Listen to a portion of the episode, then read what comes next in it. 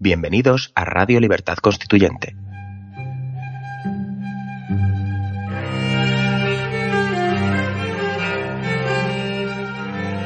Están escuchando Teoría Pura de la Democracia, un programa de la serie Nuestros Fundamentos. Presenta Marcos Peña.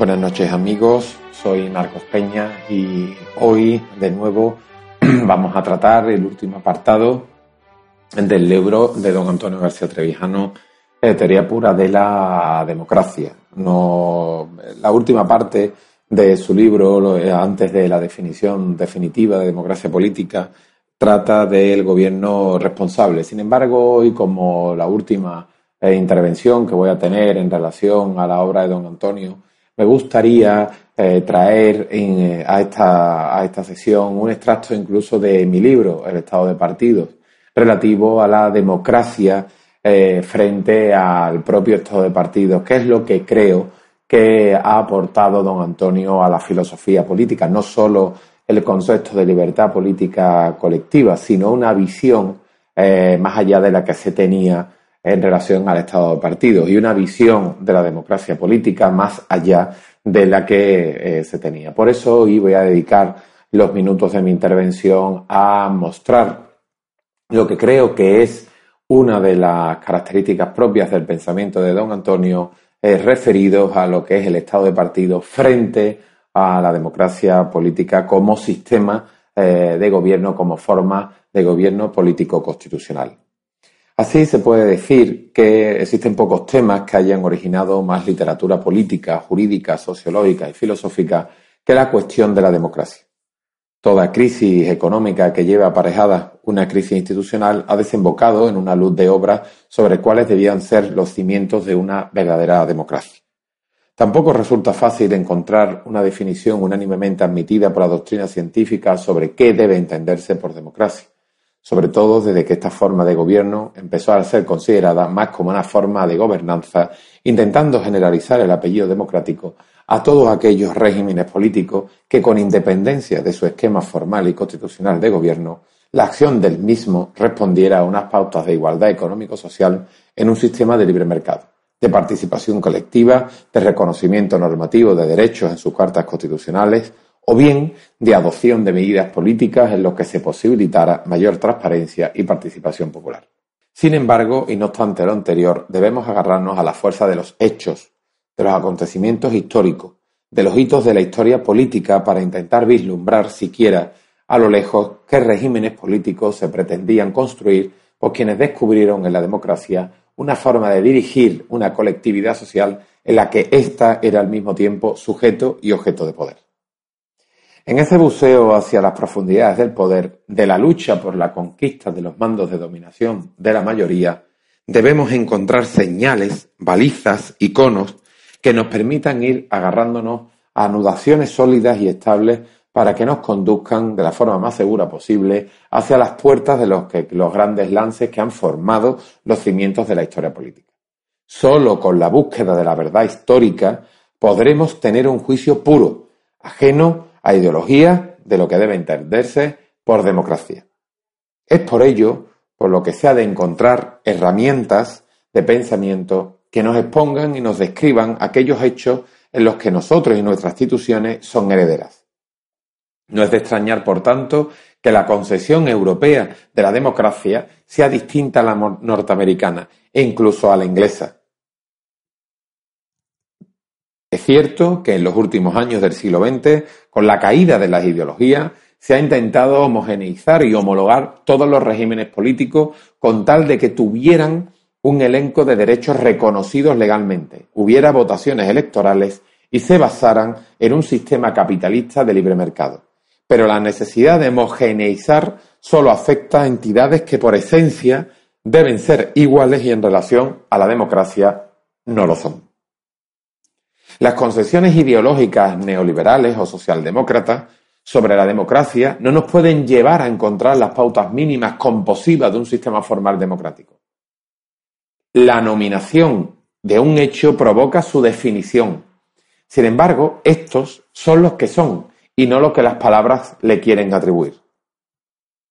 Si con el término democracia se designan regímenes políticos distintos, es evidente que todos no pueden ser llamados democráticos, a no ser que se admita, por desgracia, la vaguedad de un sistema político indefinido. Es por ello por lo que deben ser los hechos históricos de donde brotaron las razones de su existencia y no las ideologías las que deben indicarnos qué es una democracia política, desligada de cualquier connotación económica, liberal, socialista o dialéctica, esta propia, esta última propia de Jürgen Habermas. Buscamos lo que es, no lo que se quiere que sea. No es desde luego intención de este autor, en este caso de mí, hacer un repaso exhaustivo de, los, de, los, de las historias de la democracia, pero sí, desde luego, destacar aquellos momentos y obras que influyeron de manera decisiva en la confusión de la concesión de la democracia como forma de gobierno en acción de gobierno.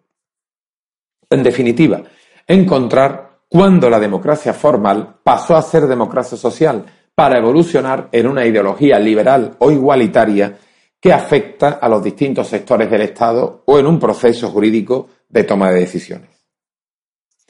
Ninguna de las obras eh, que se consideran normalmente las pioneras en materia de democracia eh, política, en pensamiento político, quiso eh, sustituir, intencionadamente o no, una forma de gobierno por unas pautas de gobierno.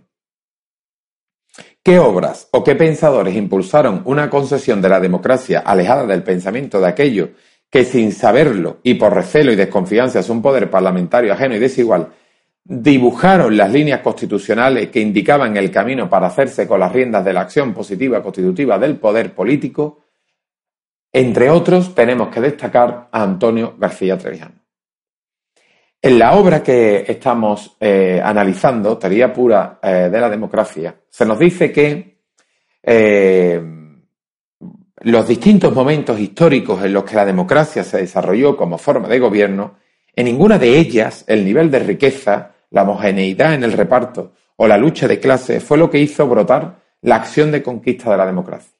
Así, en la democracia ateniense del siglo V a.C., aparte de la esclavitud, la desigualdad de condiciones para participar en el Consejo de los 500, Boulé, era patente sobre todo para los que residían en Atenas, pues carecían de los medios económicos necesarios para sufragar sus gastos de residencia. En ella hubo democracia política y república, pero no democracia social, como afirma don Antonio. La historia de la constitución del Estado norteamericano, 1776, es la primera vez en la humanidad en que la libertad política de los ciudadanos y las libertades civiles de la sociedad, de las minorías y de las personas serían garantizadas por el juego constitucional de las instituciones políticas y no por la simple responsabilidad de los hombres de gobierno de las mayorías. Lo que decimos se puso claramente en la primera parte del libro en el que soy autor. Los padres fundadores norteamericanos quisieron crear un nuevo poder, un nuevo gobierno que, alejado de la tiranía del Parlamento inglés o de las mayorías populares, garantizara la libertad política de todos mediante la división y nivelación de los poderes del Estado. La democracia política como garantía de derechos y libertades. La libertad política como fuerza fundadora del edificio constitucional. Rechazaban, como Aristóteles, la democracia, no sólo como demagógica, de generación de la politeía, sino por considerar que en su seno conllevaba la pugna de los intereses y pasiones de las facciones que se formaban en su interior. Madison. Es Anne Hamilton quien habla por primera vez de Democracy Representative en una carta de Morris en 1900, ah, una carta a Morris en 1777 y es Madison quien hace distinguir la república representativa de la democracia ateniense, como gobierno representativo elegido por la mayoría y posible en un estado de gran extensión territorial. Cuando Hamilton empleó la expresión democracia representativa, la novedad no estaba en el adjetivo, como asevera don Antonio García Trevijano, que podía perfectamente compartirlo con el parlamentarismo inglés, sino en el hecho de que la representación se calificase a una gran y extensión, eh, eh, una extensión territorial republicana. Eso no tenía antecedentes en la historia de los acontecimientos y solo contaba en la teoría del Estado con la obra utópica de James Harrington, La República de Oceanía, de 1656, cuyos postulados influyeron decididamente en los constituyentes americanos. Vamos a hacer un marto en el camino, ya que llevamos cerca de 10 minutos, y ahora volvemos, compañeros, no se muevan.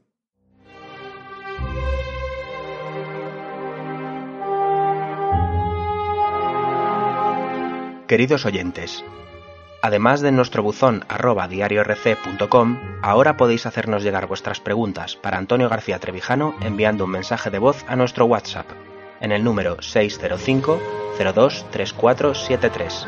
Repetimos, 605 02 3473. Es importante que seáis breves y concisos para poder atender todas vuestras preguntas. Utilizad esta vía solo para mensajes de audio, puesto que ni texto ni vídeos serán atendidos.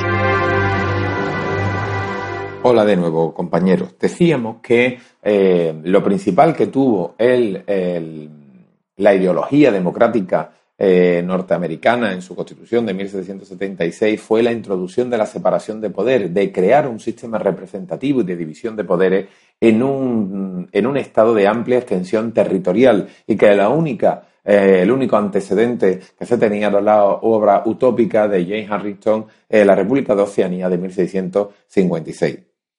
Frente a la concesión eh, para, norteamericana de constituir un nuevo poder político, que esa era la idea de la libertad política que conquistaron los norteamericanos frente al Parlamento inglés, eh, para fijar las bases donde el pueblo pudiera elegir y deponer gobierno, donde la ambición frenara la ambición y los, revolucionarios franceses, en cambio, como ya se ha expuesto en, eh, en otras sesiones, embelesados por el moderno Rousseau y no por el trasnochado Montesquieu, como ellos lo llamaban, no quisieron crear un nuevo poder, les sobró reformar el que tenían. Se aprovecharon de la ruina del viejo régimen para levantar uno todavía más fuerte. El mismo sistema de poder, pero ahora con un gobierno mixto, temperado, los límites a este no los pondría un juego de instituciones constitucionales, cuyo peso en intensidad y extensión estuviera sopesado por otros enfrente que lo vigilara o lo controlara, a pesar que, como expone García Trevijano, de las advertencias de Francisco de Miranda enrolado en plena Revolución Francesa con los girondinos, sino por el reconocimiento normativo y formal de una serie de derechos naturales del hombre. Las vistas estarían puestas en la monarquía constitucional inglesa, pero con una preponderancia del poder legislativo sobre todos los demás, ya que éste encarnará la representación de la voluntad de la nación y ésta podría ser tiránica si quisiera, como así lo fue. Siendo social la revolución y no política, no es de extrañar que en 1793 Robespierre por primera vez en la historia se refiera a una democracia de tipo social. Según eh, don Antonio García Trevijano, Robespierre expuso en la Asamblea Nacional su teoría sobre las relaciones entre el pueblo y el gobierno sin emplear el concepto moderno de democracia. En El defensor de la Constitución de mayo de 1792 había dejado claro que él, un republicano, prefería una asamblea representativa popular y de ciudadanos libres con un rey que un pueblo esclavo y humillado bajo un senado aristocrático y un dictador. No concebía la posibilidad de una república representativa, y cuando en pleno terror dice que en esa asamblea está fundando la primera democracia del mundo, proclama que su lema es la virtud y que no puede ser considerado demócrata quien tiene 100.000 libras de renta, en alusión a Klotz. A esta democracia social se referirá San Just. Para García Trevijano, al igual que pensará Hannah Arendt, ni siquiera en tiempos de Napoleón los europeos lograrán comprender la revolución constitucional que había implicado la independencia de las trece colonias norteamericanos. Los europeos mirando hacia Norteamérica lo que subrayaron no fue una forma, una nueva forma de gobierno que habían creado sin darse cuenta, la democracia representativa, sino el asombro de haber constituido una república federal en una gran extensión territorial. Como consecuencia del anterior, el desarrollo del pensamiento político europeo del siglo XIX hizo atribuir a la democracia adjetivos como democracia, como democracia pura, Chateaubriand, o elemento democrático, como para establecer la democracia parlamentaria con el sufragio universal, Jeremy Bentham. Sin embargo, manifiesta el pensador político, don Antonio, En la obra que seguimos, la primera vez que aparece el término democracia sin adjetivos para designar el sistema de separación de poderes en una república constitucional es en el discurso que dirige Simón Bolívar, discípulo de Miranda, al Congreso Constituyente de Bolivia en mayo de 1826 para presentar su proyecto de constitución. Son, como ya se ha indicado en otras partes de, esta, en otras partes y en otras sesiones, las revueltas populares europeas del siglo XIX de índole marxista y nacionalista las que vienen a utilizar el término de democracia social para separarla de la forma despectiva de gobierno que era la democracia burguesa o meramente formal.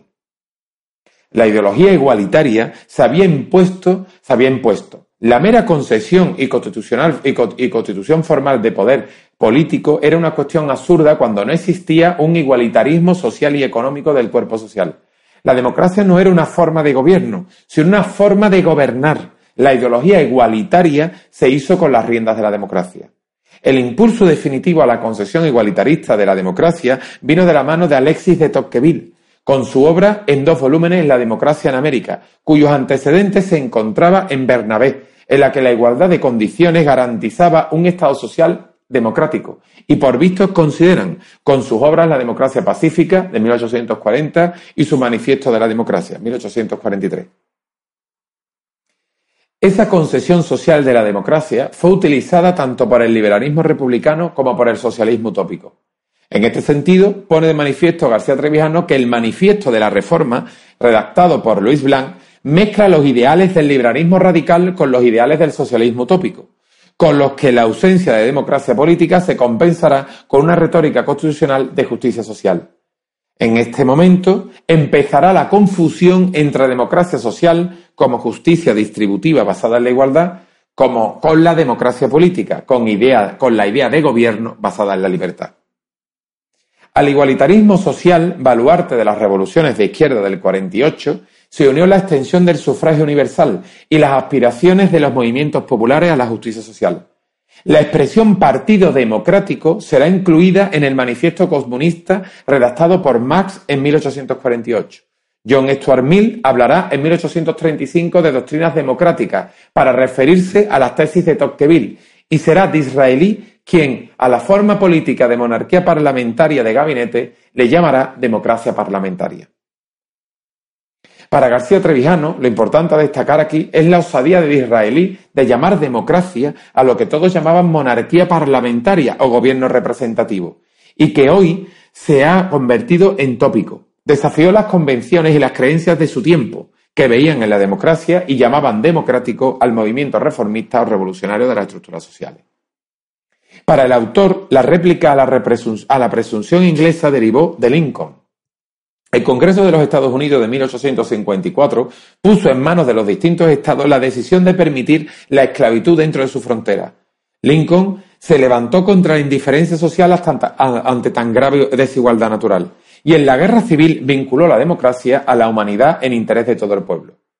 La victoria del norte en la guerra de sucesión hizo decir a, Montalembert que ya no había más que dos democracias a elegir, la democracia disciplinada, autoritaria, más o menos encarnada en un solo hombre todopoderoso, y la democracia liberal, donde todos los poderes son contenidos y controlados por la publicidad ilimitada y por la libertad individual, en otros términos, entre la democracia cesarista y la democracia americana.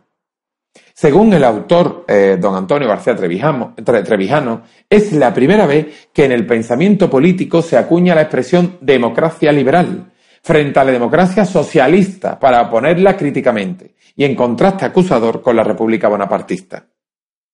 El siglo XX nacerá con un espíritu crítico hacia los partidos Mosca, Pareto, Ostroyovsky, Hayek que ya se arrastraba desde a mediados del siglo anterior. Dicha actitud desembocará en actitudes e ideologías claramente antidemocráticas que influirán de manera decisiva en las dos guerras mundiales. Al respecto nos dice don Antonio García Trevijano. La entrada de los Estados Unidos en la Primera Guerra Mundial reforzó la creencia de que los soldados norteamericanos venían a Europa a defender el mismo sistema político y los mismos ideales de vida que ellos tenían en su país. Entonces arraigó la creencia social de que la democracia, como antes sucedió con el liberalismo, no solo era una forma de gobierno con dos variantes sin importancia, la americana y la europea, sino ante todo y sobre todo un sistema de vida y de valores de la sociedad occidental, un modelo común de sociedad y de civilización. La democracia se convertía, en este modo, en un valor universal tan deseado e indefinible como los de la verdad o justicia. Por ello, se moría en los campos de batalla. Ya no era entendida como forma de gobierno, sino como un sistema de libertades públicas capaces, capaz de ser interpretado con distintas formas de gobierno. Era ya la confusa democracia liberal y no simplemente la democracia. El pensamiento político constitucional posterior vinculó la democracia no a forma de gobierno, sino a forma de Estado.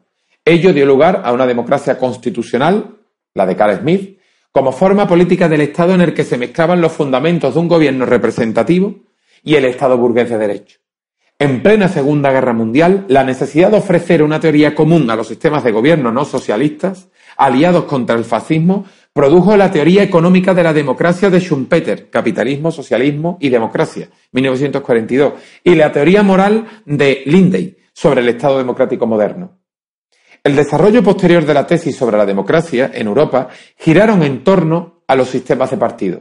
Considerados piezas imprescindibles para la democracia, lo elevaron a nivel constitucional y le dieron los mandos de la acción política, raíz del Estado de partido.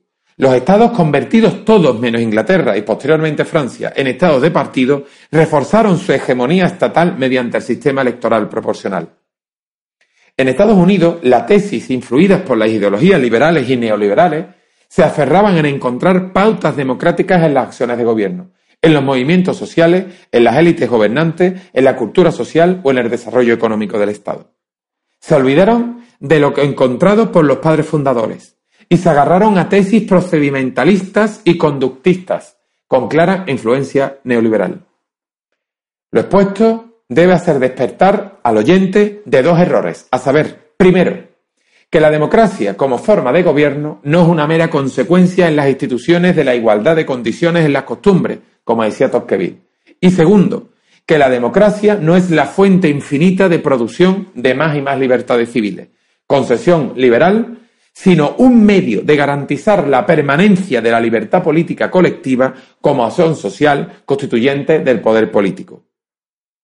Dicho esto, ahora sí, podemos definitivamente definir eh, la democracia frente al Estado de partidos como aquella forma de gobierno constitucional, representativo y responsable que una sociedad estatuye libremente como régimen del Estado separando al Poder Ejecutivo del Legislativo, asegurando la independencia de la autoridad judicial y estableciendo el derecho de apelación al pueblo en garantía institucional de su libertad política.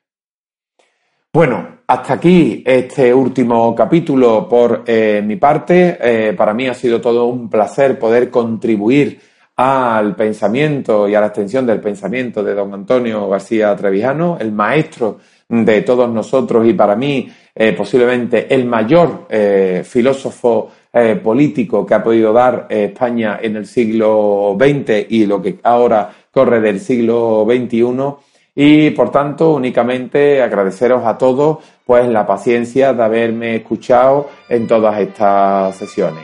Nos vemos pronto, compañeros. Buenas noches. Un saludo.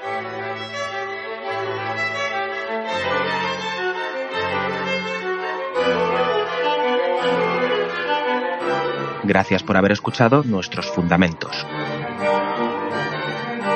No olviden visitar la parrilla de programación en la nueva página web del Movimiento de Ciudadanos hacia la República Constitucional, en la dirección www.mcrc.es.